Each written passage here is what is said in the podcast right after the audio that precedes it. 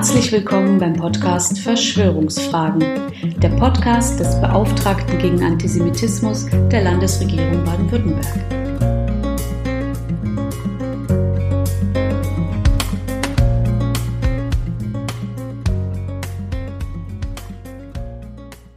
Herzlich willkommen zum Podcast Verschwörungsfragen.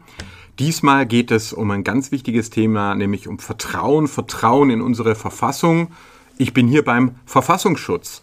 Und ich fühle mich sicher und äh, meine drei Gesprächspartner, die sich gleich mit ihren richtigen Namen auch vorstellen werden, ähm, wir duzen uns auch, also nicht äh, wundern. Einige werden es wissen, dass ich am Anfang meiner beruflichen Laufbahn einmal einen heftigen Clash hatte, ähm, aber im Laufe der Jahre ist das Vertrauen ähm, äh, in die Zusammenarbeit mit den Kolleginnen und Kollegen immer weiter gewachsen. Und jetzt habe ich mir gedacht, jetzt reden wir mal drüber. Einige von euch haben Fragen äh, geschickt, was sie in Sachen Verfassungsschutz interessieren würde. Also Land, das Landesamt für Verfassungsschutz Baden-Württemberg bekommt heute noch nicht Gesicht, aber Stimme. Und zwar als allererstes die vom Martin Horbach. Martin, möchtest du dich kurz vorstellen? Ja, sehr gern, Michael. Mein Name ist Martin Horbach. Ich bin der Referatsleiter der Auswertung islamistischer Extremismus und Terrorismus.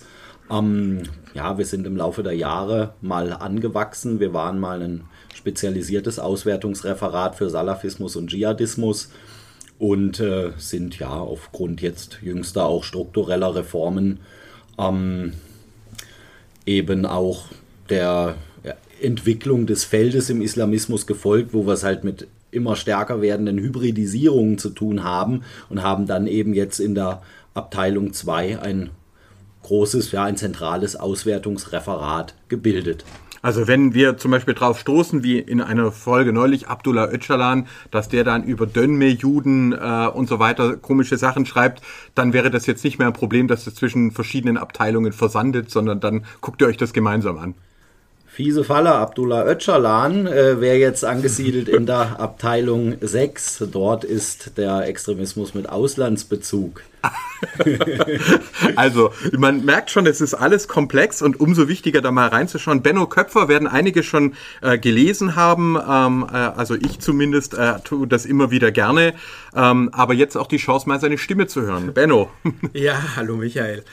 Ja, ich leite seit dem Anfang August die Abteilung islamistischer Extremismus und Terrorismus, arbeite aber schon seit Frühjahr 2002 nach den Anschlägen vom 11. September hier beim Landesamt für Verfassungsschutz und habe da auch viele Entwicklungen personeller Auf- und Abgänge mitgemacht und ähm, ja, arbeite als Islamwissenschaftler. Also die Frage von vorhin, könnte man natürlich insofern äh, jetzt auch noch ein bisschen leichter beantworten, weil wir viel stärker phänomenübergreifend uns mit Extremismusformen beschäftigen müssen.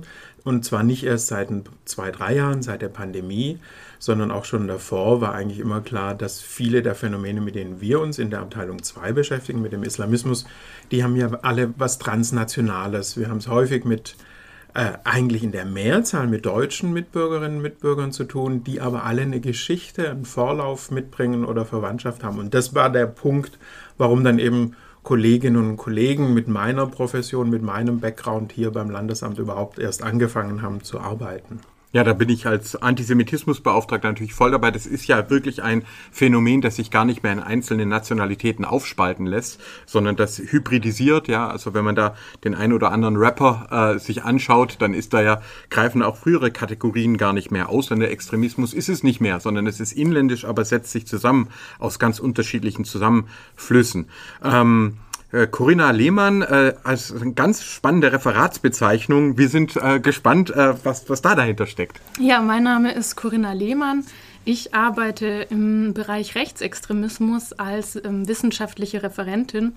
Und das Referat, in dem ich arbeite, hat tatsächlich nochmal, könnte sagen, relativ vielfältiges Aufgabenspektrum, denn neben rechtsextremistischen Entwicklungen, insbesondere ähm, im Feld, das man auch als neue Rechte bezeichnet, werden da die sogenannte Reichsbürger- und Selbstverwalteszene bearbeitet, sowie die Scientology-Organisation und auch der ganz neue Phänomenbereich, der aufgrund der jüngsten Entwicklung geschaffen wurde, wurde mit dem etwas sperrigen Titel Verfassungsschutzrelevante Delegitimierung des Staates.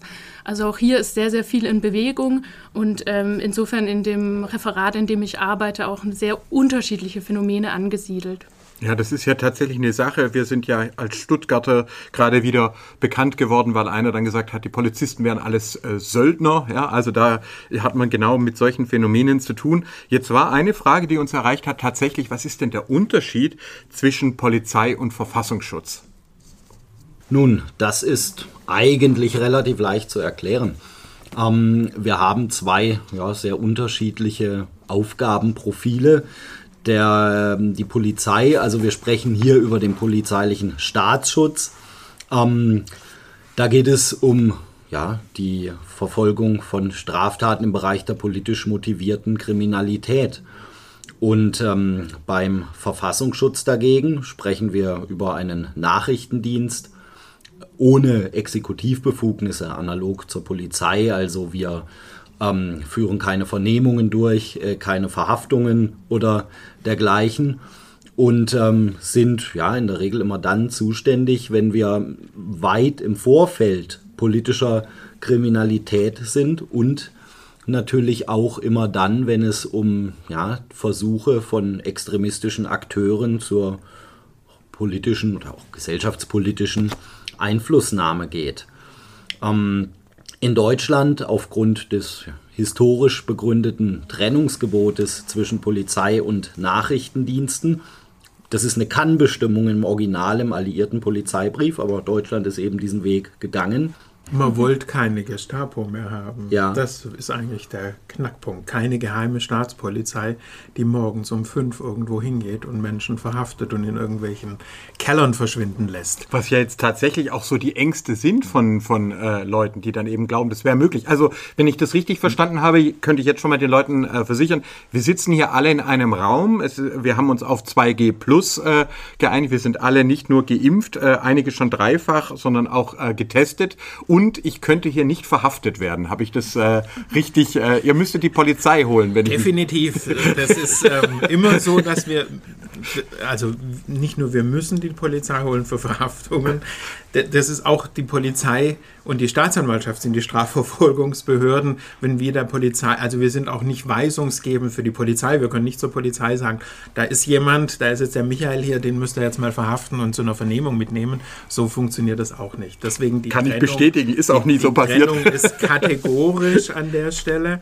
und ich könnte das auch noch mal ein bisschen deutlich machen, vielleicht auch in unserem Claim, also der jetzt bei uns auch in, auf unseren neuen Tassen oder auf der Internetseite wird man ihn finden, wenn es um wir beobachten und fürs Beobachten brauche ich keine Exekutivbefugnisse. Beobachten von Extremismusformen heißt Informationen sammeln. Und der größte Teil der Informationen, das ist das, was ihr, wir alle in der Zeitung, im Internet hören, sehen. Und dieses Sammeln ist ja der Grund erstmal, und dann muss ich es bewerten. Also der Grund für unsere Arbeit ist Beobachten von Extremismusformen. Und der nächste Punkt mit dem Bewerten, wenn wir dann die Sachen angeschaut haben, dann kommt der zweite Claim informieren. Und informieren ist ein gesetzlicher Auftrag. Mindestens einmal im Jahr muss das Landesamt für Verfassungsschutz einen Jahresbericht rausbringen und zeigen, was treiben wir denn, wen gucken wir uns denn an in den verschiedenen Extremismusfeldern und auch in den Überschneidungsgebieten. Und das Schützen, der letzte Punkt, Verfassungsschutz, das Schützen, passiert dadurch, dass wir eben die Informationen, wenn wir mitbekommen, da plant jemand eine Gewalttat oder ist ja meistens eigentlich eine Straftat oder unterstützt eine terroristische Vereinigung, dann sind das Informationen, die wir eben an die entsprechenden Stellen weiterleiten, in häufig, sehr häufig, in, in der großen Vielzahl wird es die Polizei sein. Und die sind dann verantwortlich, das nochmal zu prüfen und dann auch die repressiven Maßnahmen zu vollziehen. Das ist ja tatsächlich eine Sache, die auch häufig äh, gefragt wird, ob das nicht sozusagen einen Zielkonflikt gibt, wenn man sagt, ich beobachte äh, ein Phänomen, will ich es dann überhaupt, dass es verschwindet? Also das war Oliver Welke, der gefragt hat, gibt es noch ehrenamtliche Nazis? Ja, also sozusagen. Ähm, aber jetzt verstehe ich das so, dass ihr mit der Polizei zusammenarbeitet und wenn es dann einen, einen Strafbarkeitsrahmen erreicht, dass man dann auch auf die Polizei zugeht und das der Strafverfolgung übergibt. Mhm, dieses Trennungsgebot kann man vielleicht auch noch ein bisschen systematisieren. Auf der einen Seite geht es eben um die organisatorische Trennung. Also das heißt eben auch, dass das LV nicht einer Polizeidienststelle angegliedert werden kann. Dann hat es aber auch eine informationelle Ebene. Das heißt, Informationen dürfen nur dann ausgetauscht werden, wenn es zur jeweiligen Aufgabenerfüllung dient. Das heißt, es gibt Schnell Schnittstellen, aber auch die sind eben begrenzt. Und schließlich, und das ist das, was äh, Benno schon erwähnt hat, ist es diese funktionelle Dimension, die zum Tragen kommt, also dass der Verfassungsschutz keine Exekutivbefugnisse hat. Also das sind diese drei Ebenen, die man da nochmal nachzeichnen kann. Okay, das heißt also quasi, ihr dürftet jetzt auch gar nicht alles, was ihr, was ihr gefunden habt, einfach weitergeben, sondern es ist dann wirklich, es muss dann auch sozusagen ja, juristisch relevant sein. Da gibt es also dann tatsächlich diese Trennung, ist nicht nur eine organisatorische. Exakt. Ähm, was man dazu noch anmerken kann, das Legalitätsprinzip in Abgrenzung zum Opportunitätsprinzip, nach dem wir eben arbeiten. Wir haben ähm, keinen Zwang zur Strafverfolgung, respektive keinen Zwang zur Weitergabe von Erkenntnissen zur Strafverfolgung. Es gibt ein paar Ausnahmen. Da geht es dann um, ja, in der Regel äh, die besonders schweren kapitale Verbrechen, ja. Genau. Ähm, wenn wir jetzt also im Rahmen zum Beispiel nachrichtendienstlicher Maßnahmen ähm, Wind davon bekämen, dass jemand unmittelbar einen, einen Mord plant oder dergleichen, ähm, dann haben wir natürlich Mittel und Wege, und müssen es auch, äh, diese Erkenntnis schnellstmöglich an die Strafverfolgung eben weiterzugeben. Ähm, wo wir sehr oft dann Kooperationen mit den Polizeibehörden, eben dem polizeilichen Staatsschutz haben, ist der Bereich des Dschihadismus. Wir arbeiten schlussendlich da auch in, ich sag mal, zwei Geschwindigkeiten und auch mit zwei Zielrichtungen, je nachdem, ob wir extremistische Strukturen aufklären um dann Öffentlichkeit oder auch politische Entscheider darüber zu informieren oder aber ob wir uns in einem Gewaltphänomen bewegen. Ähm, Im Dschihadismus bearbeiten wir sehr, sehr häufig ja, dieselben Personenpotenziale wie auch die Polizeibehörden. Und ähm, da ist es eben elementar wichtig, dass wir Erkenntnisse, die ja hier im Vorfeld dann konkreter politischer Kriminalität, Gewaltkriminalität liegen, auch eben mit der Polizei austauschen, auch über entsprechende Plattformen. Ich meine, auf Bundesebene haben wir das gemeinsame Terrorismusabwehrzentrum, was so funktioniert. Ein ganz ähnliches Format gibt es eben auch im Land Baden-Württemberg zwischen uns und dem Landeskriminalamt. Tatsächlich habe ich das ja äh, auch schon erlebt, äh, Drohungen aus dem islamistischen Bereich und in einem Fall, wo es dann wirklich akut war, gab es eine sehr gute Zusammenarbeit. Mhm. Ich habe es ja nicht genau verstanden, aber ich fühlte mich gut geschützt, sowohl von Polizei wie äh, Verfassungsschutz. Das äh, weiß ich damals noch, dass man da ähm, tatsächlich, also bei einer akuten Gefährdung dann auch tatsächlich gut äh, zusammenarbeitet. Wie kann man sich jetzt eure Arbeit vorstellen? Was genau macht der Verfassungsschutz? Seid ihr den ganzen Tag im Internet oder? Naja, ich meine, die, die spröde Beamtenantwort wäre erstmal, wir gucken mal ins Gesetz. Wir schauen uns mal den gesetzlichen Auftrag an und das ist ja der Rahmen, in dem wir was machen. Und wenn ich den gesetzlichen Auftrag, den Paragraph 3 im Landesverfassungsschutzgesetz mir anschaue, den Absatz 1, da wird dann stehen, das Landesamt für Verfassungsschutz hat die Aufgabe, was macht er? Gefahren für die freiheitlich-demokratische Grundordnung, den Bestand und die Sicherheit der Bundesrepublik Deutschland und ihrer Länder frühzeitig zu erkennen, beobachten, hinschauen und den zuständigen Stellen, das ist der wichtige Punkt, den zuständigen Stellen ermöglichen, diese Gefahren abzuwehren. Das heißt, wir müssen dann, wenn wir was eben entsprechend erkannt haben, müssen wir das auch weitergeben. Und wie machen wir das jetzt? Wir sind einerseits ein Nachrichtendienst, ja, Inlandsnachrichtendienst, aber eben kein Geheimdienst. Das ist, glaube ich, so ein ganz wichtigen Punkt, den wir in unserem Gespräch heute mal machen müssen. Man sagt ja so schnell, naja, der Verfassungsschutz ist wie die anderen Dienste ein Geheimdienst und arbeitet irgendwie clandestin. Wie vorhin schon betont, also die den größten Teil dessen, was wir an Informationen sammeln, den sammeln wir offen. Da sind wir eigentlich nicht so viel anders als ein Rechercheteam, ein Investigativteam bei einer Zeitung, die natürlich auch mal gucken, was postet jemand. Also man ist dann sicher auch in Social Media anders unterwegs, aber eigentlich offen zugänglich und vielleicht noch ein bisschen ausgefuchster recherchierbar. Und das sind im Prinzip dann eben der Unterschied zu einem Geheimdienst. Also wir beobachten, wenn man so will, auch ein bisschen passiver. Geheimdienste sind ja dafür auch berühmt und berüchtigt, dass sie dann auch so zersetzende Dinge machen oder vielleicht dann auch proaktiver äh, Dinge gestalten und als Inlandsnachrichtendienst. Deswegen ist es so wichtig, auch mit dem Gesetz und den Paragraphen anzufangen. Wir sind ein Nachrichtendienst in einer freiheitlich-demokratischen Grundordnung, in einem Rechtsstaat, der auch entsprechend kontrolliert werden muss, werden darf und auch wird. Also wir haben ja verschiedene Institutionen und nicht nur durch die Institutionen, sondern auch durch die Öffentlichkeit oder durch den einzelnen Bürger auch diese Möglichkeit. Wollte diese, ja. diese Kontrollfunktion, was ist Parlament, Justiz, wollte mal das kurz schildern für die Hörerinnen und Hörer? Wer kontrolliert euch? Ganz unterschiedliche Stellen. Also äh, eine zentrale Entwicklung, das war auch eine Konsequenz aus dem NSU-Untersuchungsausschuss, ähm, war, dass es seit 2015 das Parlamentarische Kontrollgremium gibt, dem vierteljährlich das Haus Bericht erstattet über seine Tätigkeiten. Und das Kontrollgremium berichtet dann wiederum dem Landtag, was das Haus tut. Und ich denke, das ist eine ganz zentrale Kontrollinstanz. Dann gibt es aber natürlich auch immer wieder die kritische Presse, die ähm, ähm, über unsere Aktivitäten berichtet und natürlich auch die Öffentlichkeit selbst, die wir wiederum informieren, aber mit der man natürlich auch in einer Wechselbeziehung steht. Okay, also ähm, und wenn ich dich äh, richtig verstanden habe, Benno, also da habt ihr so die gesetzliche Pflicht, auch mit Stellen zusammenzuarbeiten. Jetzt ist es ja, wir arbeiten ja an der einen oder anderen Stelle zusammen, aber jetzt habe ich ja diesen Auftrag, Antisemitismus und Verschwörungserzählungen, Verschwörungsmythen auch öffentlich ähm, äh, entgegenzuwirken. Äh, was, was könnt ihr denn da, äh, was könnt ihr denn da tun?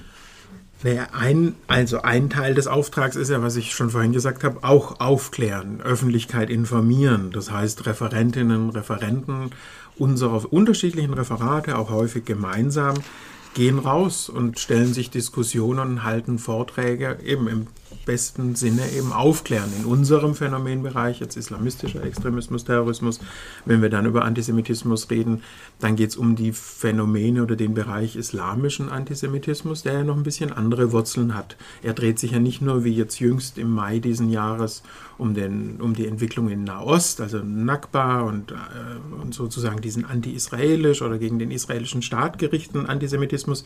Da gibt es ja auch noch tatsächlich religiöse originär islamische ähm, ähm, Wurzeln.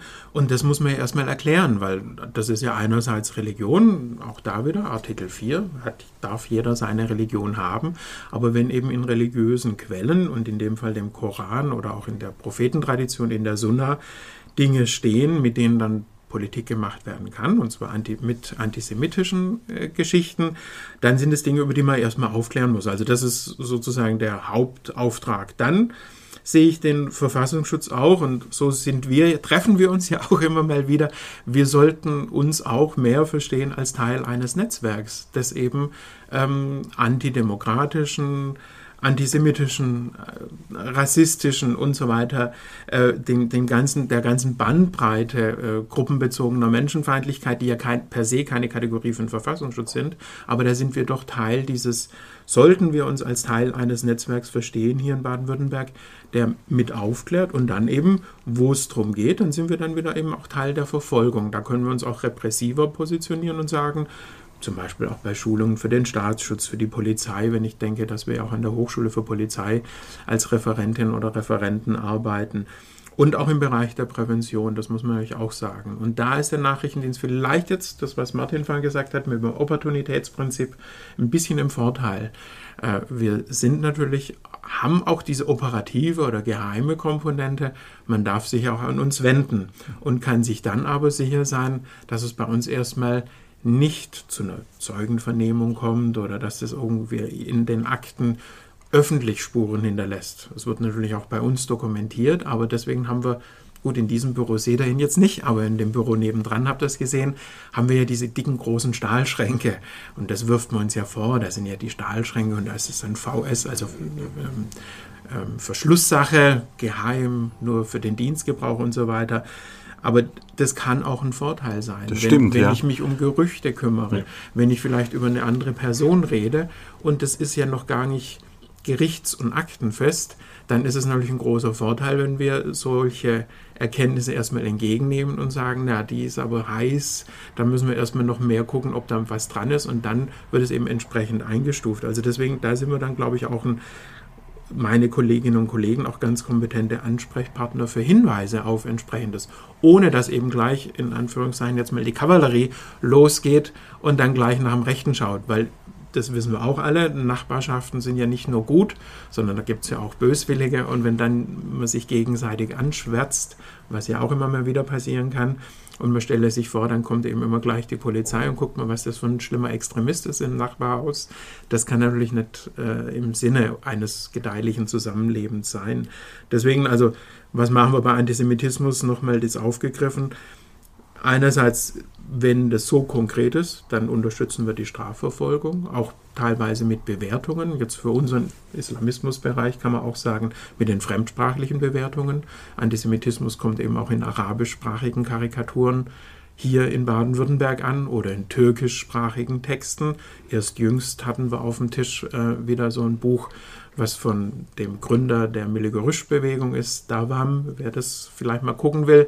Das ist ein Buch, ähm, wo eben ganz heftig antisemitische äh, Narrative transportiert werden, jüdische Weltverschwörung und, und, und. Ähm, also allein schon diese Dinge, aber die kommen eben nicht in Deutsch, sondern in einer anderen Sprache. Und da sind es dann eben meine Kolleginnen und Kollegen, die auch da die Übersetzung, also auch dieses zwischen den Zeilen, das ist ja bei religiösen Texten auch nochmal wichtig. Was ist denn der Subtext? Wie wird denn das rezipiert? Das ist, glaube ich, bei Antisemitismen in allen Phänomenbereichen auch ein wichtiger Aspekt. Also ich schaue, was steht denn da zwischen den Zeilen? Wie kann denn das beim Zielpublikum ankommen? Weil da können dann ganz harmlose Sprüche eine ganz furchtbare Wirkung entfallen. Und umgekehrt, Hunde, die bellen, furchtbarste Sprüche müssen gar nicht immer dieses, dies, diese ähm, Sprengkraft haben, die man ihnen so schnell zuschreibt, weil da gibt es ja auch viele Krakeler, äh, die dann wenig Wirkung hoffentlich entfalten. Also möchte ich einfach unterstreichen, äh, weil es ist zum Beispiel so, ich darf in meinem Amt keine anonymen Hinweise entgegennehmen.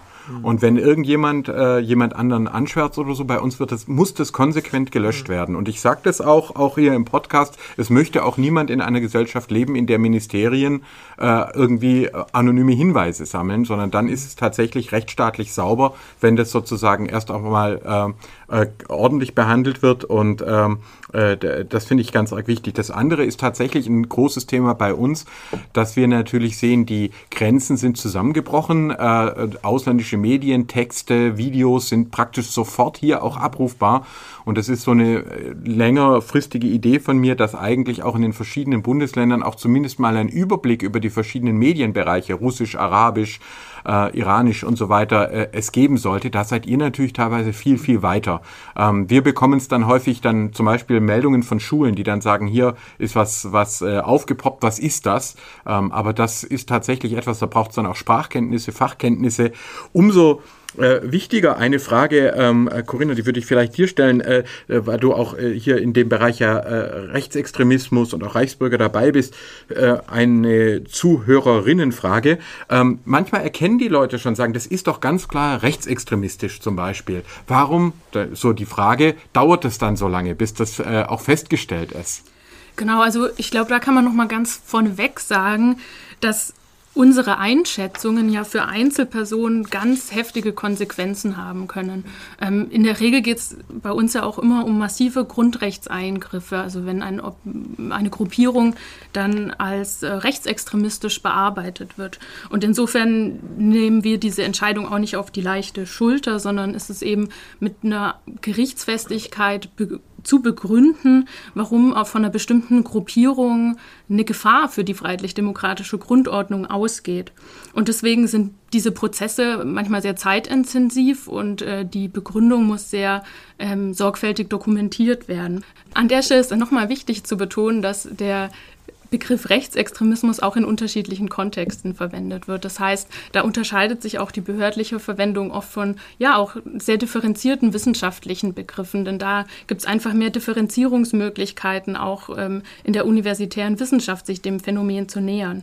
Wir beziehen uns eben in der Regel auf unser Gesetz, wo ganz konkret von rechtsextremistischen Bestrebungen ausgegangen ist. Und dieser Bestrebungsbegriff, der ist gar nicht so leicht äh, immer zu begründen. Da will der Gesetzgeber einerseits, dass es so eine gewisse Gefährdung ausgeht. Und die macht er fest, ähm, indem man sagt, naja, wenn es sich um einen Personenzusammenschluss handelt, dann ist es eine Bestrebung oder wenn Einzelpersonen ähm, ihre Aktivitäten auf Gewalt ausrichten. Und das ist nicht immer so unstrittig festzustellen, gerade bei sehr unstrukturierten Phänomenen. Das heißt, zu Beginn wird erstmal geprüft anhand offen vorliegender Erkenntnisse. Also offen heißt dann zum Beispiel Zeitungsartikel oder eben Beiträge in Social Media, ob das begründet werden kann, dass eine Gruppierung als rechtsextremistische Bestrebung eingestuft wird. Und erst dann geht die Beobachtung offiziell los. Das heißt, dann erfolgt rechtlich die Möglichkeit, nachrichtendienstliche Mittel einzusetzen. Das sind dann ganz konkret zum Beispiel auch Observationen oder der Einsatz von ähm, sogenannten Vertrauenspersonen. Was oft zu Irritationen führt, und deswegen möchte ich das an der Stelle nochmal deutlich machen, dass die Einstufung einer Gruppierung als rechtsextremistisch keinem Verbot gleichkommt, weil man fragt sich ja dann oft, warum können denn die Verfassungsfeinde dann nebenan demonstrieren? Aber dahinter steht schon die Überzeugung, dass auch eine demokratische Gesellschaft diese Art von Zumutungen aushalten muss. Also ähm, das ist nochmal, glaube ich, an der Stelle wichtig zu betonen, wenn eine Gruppierung als rechtsextremistisch eingestuft wird, dann taucht sie zum Beispiel im Verfassungsschutzbericht auf, aber das heißt nicht, dass sie ihre Aktivitäten nicht fortführen kann. Ja, das ist tatsächlich auch eine, eine, Sache, die wir in der Zusammenarbeit dann auch lernen mussten. Ich kann natürlich schneller, ich kann zum Beispiel sagen, QAnon entwickelt sich zu einer digitalen Sekte. Das habe ich letztes Jahr Juni dann gemacht und kann mit so einer Einschätzung, äh, wenn sie auch wissenschaftlich begründet ist, schon mal raus. Aber bei euch sind quasi also auch die Hürden dann nochmal höher. Selbst, äh, ähm, und das macht ja dann auch durchaus Sinn. Äh, wir sprechen hier eigentlich dann immer wieder auch um Vertrauen, äh, um die Frage, dass sozusagen, äh, und, und äh, ich meine, dass, dass wir jetzt auch so ein bisschen bisschen auch Öffentlichkeit äh, äh, stärker informieren und, und äh, einbinden, ist das etwas, was, was, was Zukunft hat, äh, dass Verfassungsschutz transparenter wird in seiner Arbeitsweise? Oder äh, ist das etwas, wo er sagt, nee, also eigentlich wollen wir gerne äh, im Halbverborgenen bleiben? Wie ist da die Einschätzung? Tja, teils, teils würde ich sagen. Wir sind ein Inlandsnachrichtendienst in einem demokratischen Rechtsstaat. Ergo kommen wir, und das ist auch völlig in Ordnung, um Transparenz ja gar nicht rum. Das ist Teil des gesetzlichen Auftrages, eben auch Öffentlichkeit zu informieren. Ähm, es ist ja so, der Verfassungsschutz ist der Inlandsnachrichtendienst, der Verfassungsschutz heißt ja, weil er zuständig wird, wenn Schutzgüter der freiheitlich-demokratischen Grundordnung des Grundgesetzes tangiert sind. Der Schutz der Verfassung eben dieser Grundordnung ist aber eigentlich eine gesamtgesellschaftliche Aufgabe. Somit ist Öffentlichkeit eben auch darauf angewiesen, dass eben dieser Nachrichtendienst auch Informationen in die Öffentlichkeit gibt.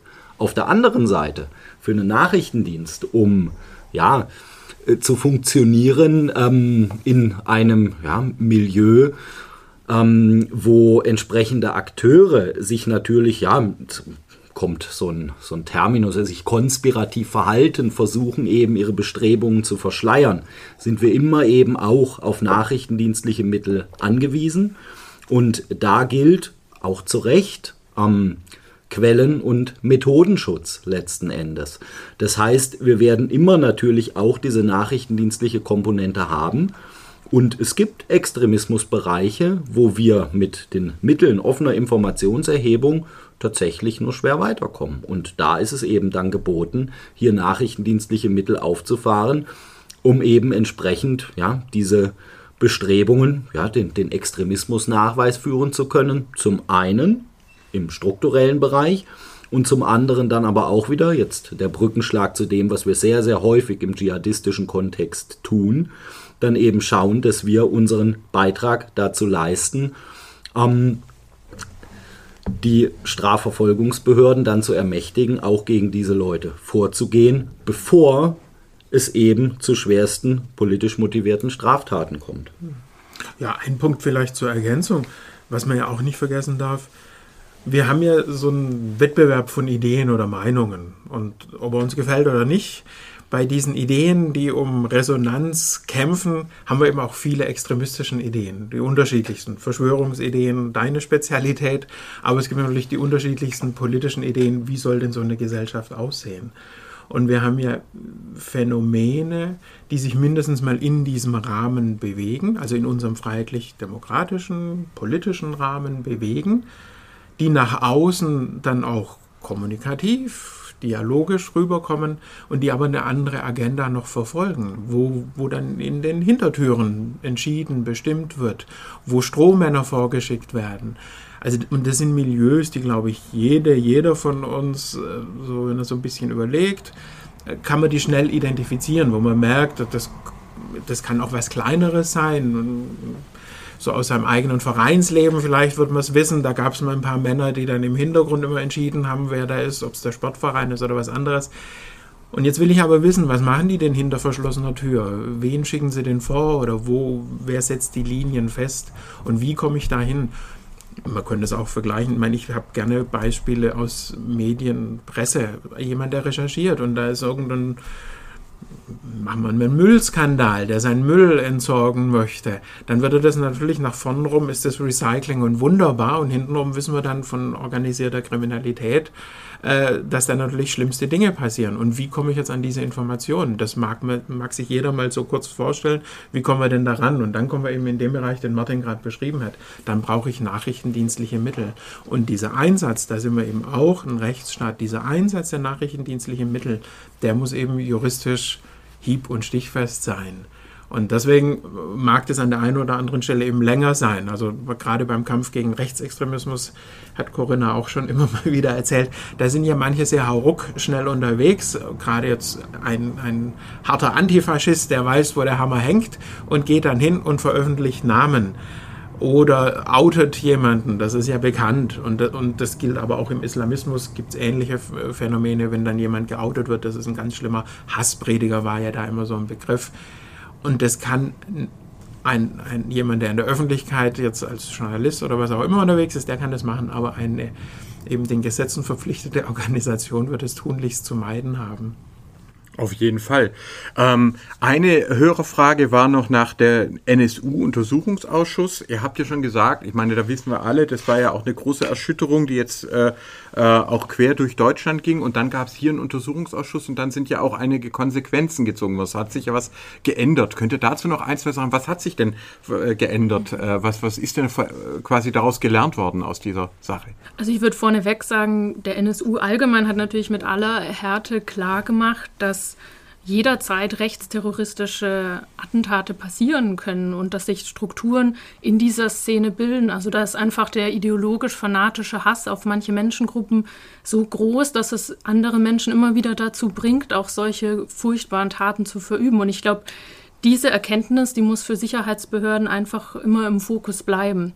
Und der Untersuchungsausschuss hat ja auch zahlreiche Defizite staatlicher Stellen aufgezeigt. Und das ist eben auch eine Lektion daraus, dass man sich diesen Schwachstellen stellt, um eben diese Kernaufgabe, die die Sicherheitsbehörden haben, bestmöglich mit Leben zu füllen. Und ähm, ganz konkret, ich selbst war jetzt noch nicht hier im Haus, dass ich diesen Wechsel oder die Veränderung beschreiben kann. Ich kann aber mal ein paar Veränderungen aufzeigen, die sich einfach rein strukturell ergeben haben. Also genannt hatten wir ja schon das parlamentarische Kontrollgremium als ganz gewichtiges Instrument, das eingeführt wurde. Aber insgesamt steht vor allem im Fokus eine bessere Kommunikation und ähm, Zusammenarbeit mit anderen Behörden, also vor allem im Bereich der Polizei, aber auch der Justiz. Da wurden zum Beispiel gemeinsame Austauschforen geschaffen und auch nochmal neue Richtlinien, wie man sich wann bei welchen Fällen austauscht. Und schließlich geht es natürlich auch oder ging es auch um den Reformprozess innerhalb des Verfassungsschutzverbundes selbst. Also ähm, ganz konkret wurden zum Beispiel neue bundesweite Richtlinien eingeführt ähm, zum Umgang, Kontrolle von Vertrauenspersonen, aber auch die, die Erkenntnis, dass die wissenschaftliche Analysefähigkeit ausgebaut werden muss. Und das ist natürlich auch eine Daueraufgabe, so wie ganz viele Felder in unserem Arbeitsbereich. Das heißt, ähm, hier ist zum Beispiel die Einstellung von fachwissenschaftlichem Personal vorangetrieben worden ähm, und ähm, das war ein zentraler Baustein davon. Und schließlich, das sind so ein paar organisatorische Maßnahmen, das kann man nochmal so zusammenfassen, auch als eine zentrale Erkenntnis, dass das Landesamt für Verfassungsschutz sich auch immer aktuellen Rahmenbedingungen anpassen muss und aktuelle Entwicklungen in der Szene im Blick behalten muss. Ähm, ein Beispiel dafür kann sein, dass wir seit kurzer Zeit auch ein neues Referat haben, das sich eben schwerpunktmäßig auch mit der Aufklärung von Rechtsextremismus im Internet befasst. Denn auch da haben die Anschläge von Halle und Hanau gezeigt, welches Radikalisierungspotenzial sich da befindet und dass man da auch nochmal die, die Analysefähigkeit ausbauen kann. Ja, überhaupt vielleicht, wenn ich noch kurz ergänzen darf, dass wir halt uns auch als lernende Community verstehen. Also das, was halt vor ein paar Jahren gut war und immer funktioniert. Wir sind ja Teil, das ist auch gesagt worden, der Innenverwaltung. Und Verwaltung lebt natürlich davon, dass über viele Jahre alles so in seinen Kästchen funktioniert. Aber das muss ja nicht immer so bleiben. Und dieses Lernen und auch idealerweise irgendwann dahin zu kommen, was wir manchmal auch schon geschafft haben, Prognosen, wo geht es denn hin oder da wächst was. Also dieses wirklich am, den Nährboden zu erkennen, weil das, was Corinna ja gerade gesagt hat, aus Worten, das haben die auch selber so formuliert, aus Worten werden Taten. Also die Ideen und Worte, so abstrus und absurd vieles ja ist, kann eben furchtbare Taten zur Folge haben. Und das sind bei den Dschihadis habe ich ähnliche Formulierungen und, und ähnliche Ideologien. Was, was, was sind tausend, was, was hat Abdallah Assam damals noch gesagt, was sind denn hier 70 Jahre beten, wenn ich doch einmal den richtigen, also im Kampf zwei, drei Minuten verbringen kann. Da gilt das eigentlich ähnlich. Also, und das ist der zweite Punkt, auf den ich nochmal hinweisen wollte. Neben dem Lernen ist auch das Phänomen Übergreifende.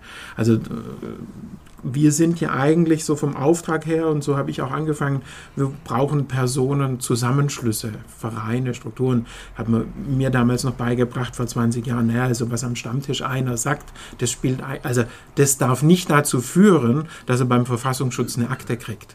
Ist ja auch richtig.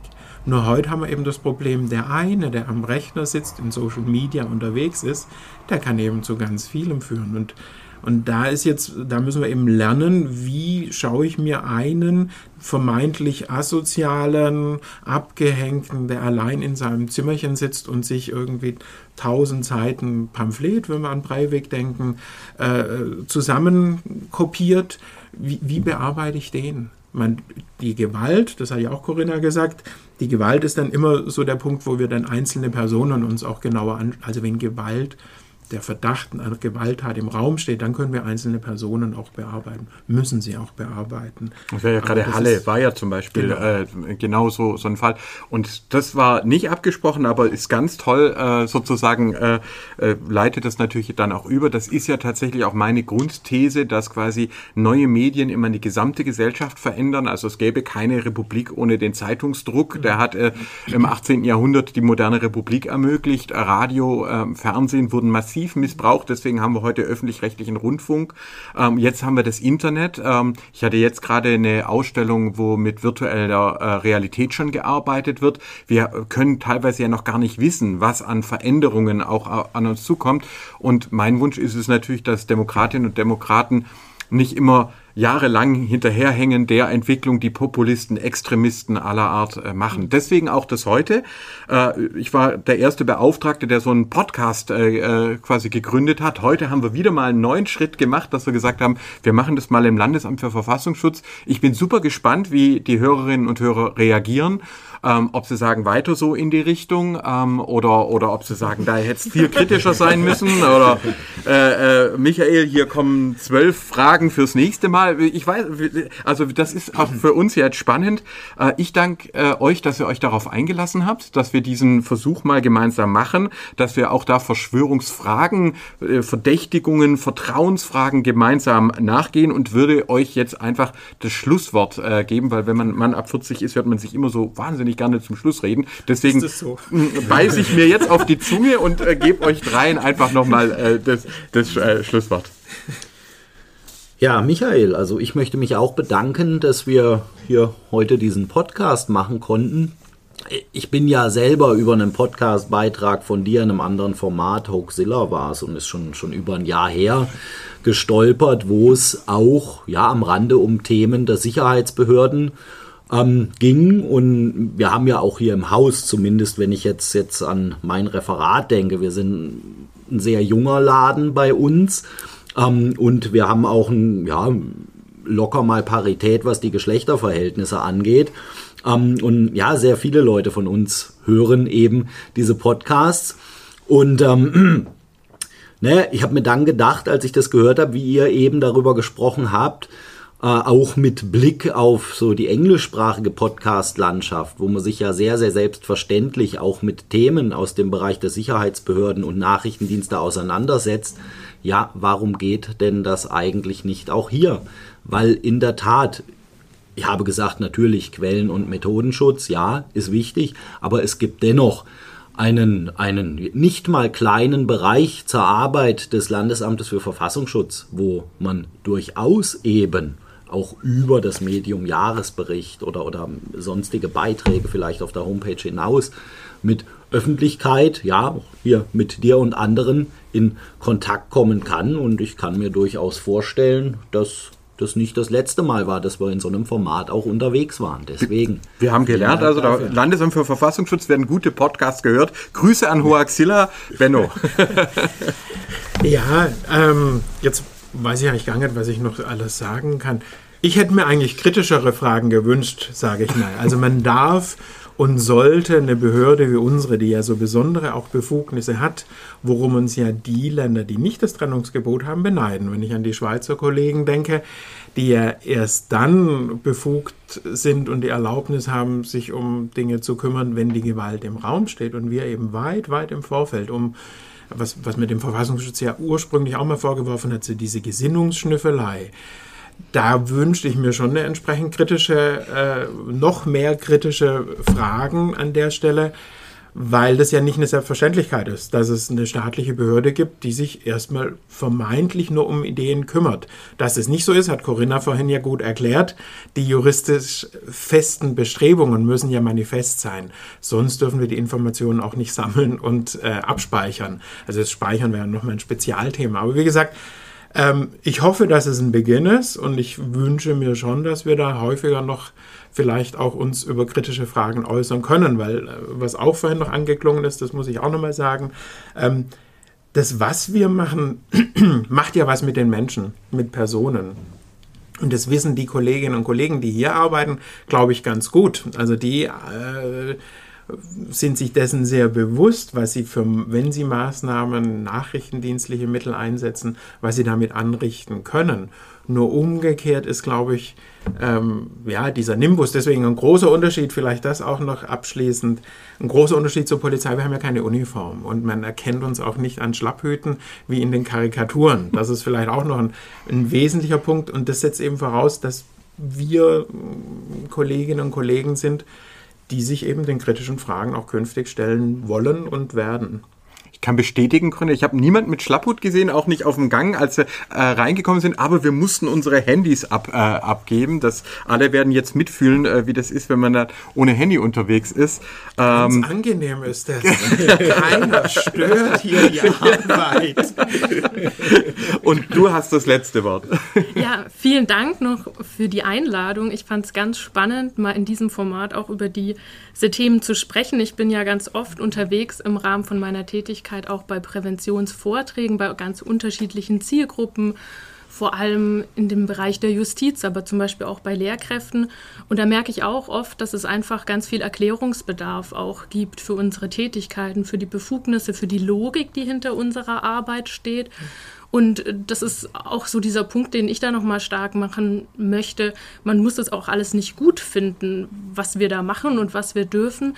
Aber um sich damit auch gesellschaftlich auseinandersetzen zu können und auch politisch, muss zumindest mal eine ganz klare Information da sein und ein Verständnis dafür, wie diese Sicherheitsbehörden arbeiten. Und ich hoffe, dass wir damit so einen kleinen Beitrag dazu geleistet haben. Wunderbar. Wir gehen in Richtung BBC. Den Crypto Queen Post Podcast kann ich sehr, sehr empfehlen.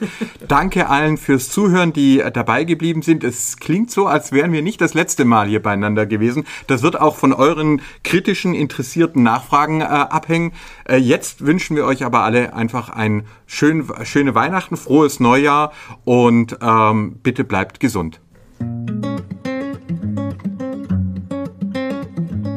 Haben Sie Fragen, Anregungen oder Ideen für weitere Themen? Dann schreiben Sie uns gerne unter beauftragter-gegen-antisemitismus.stm.bwl.de.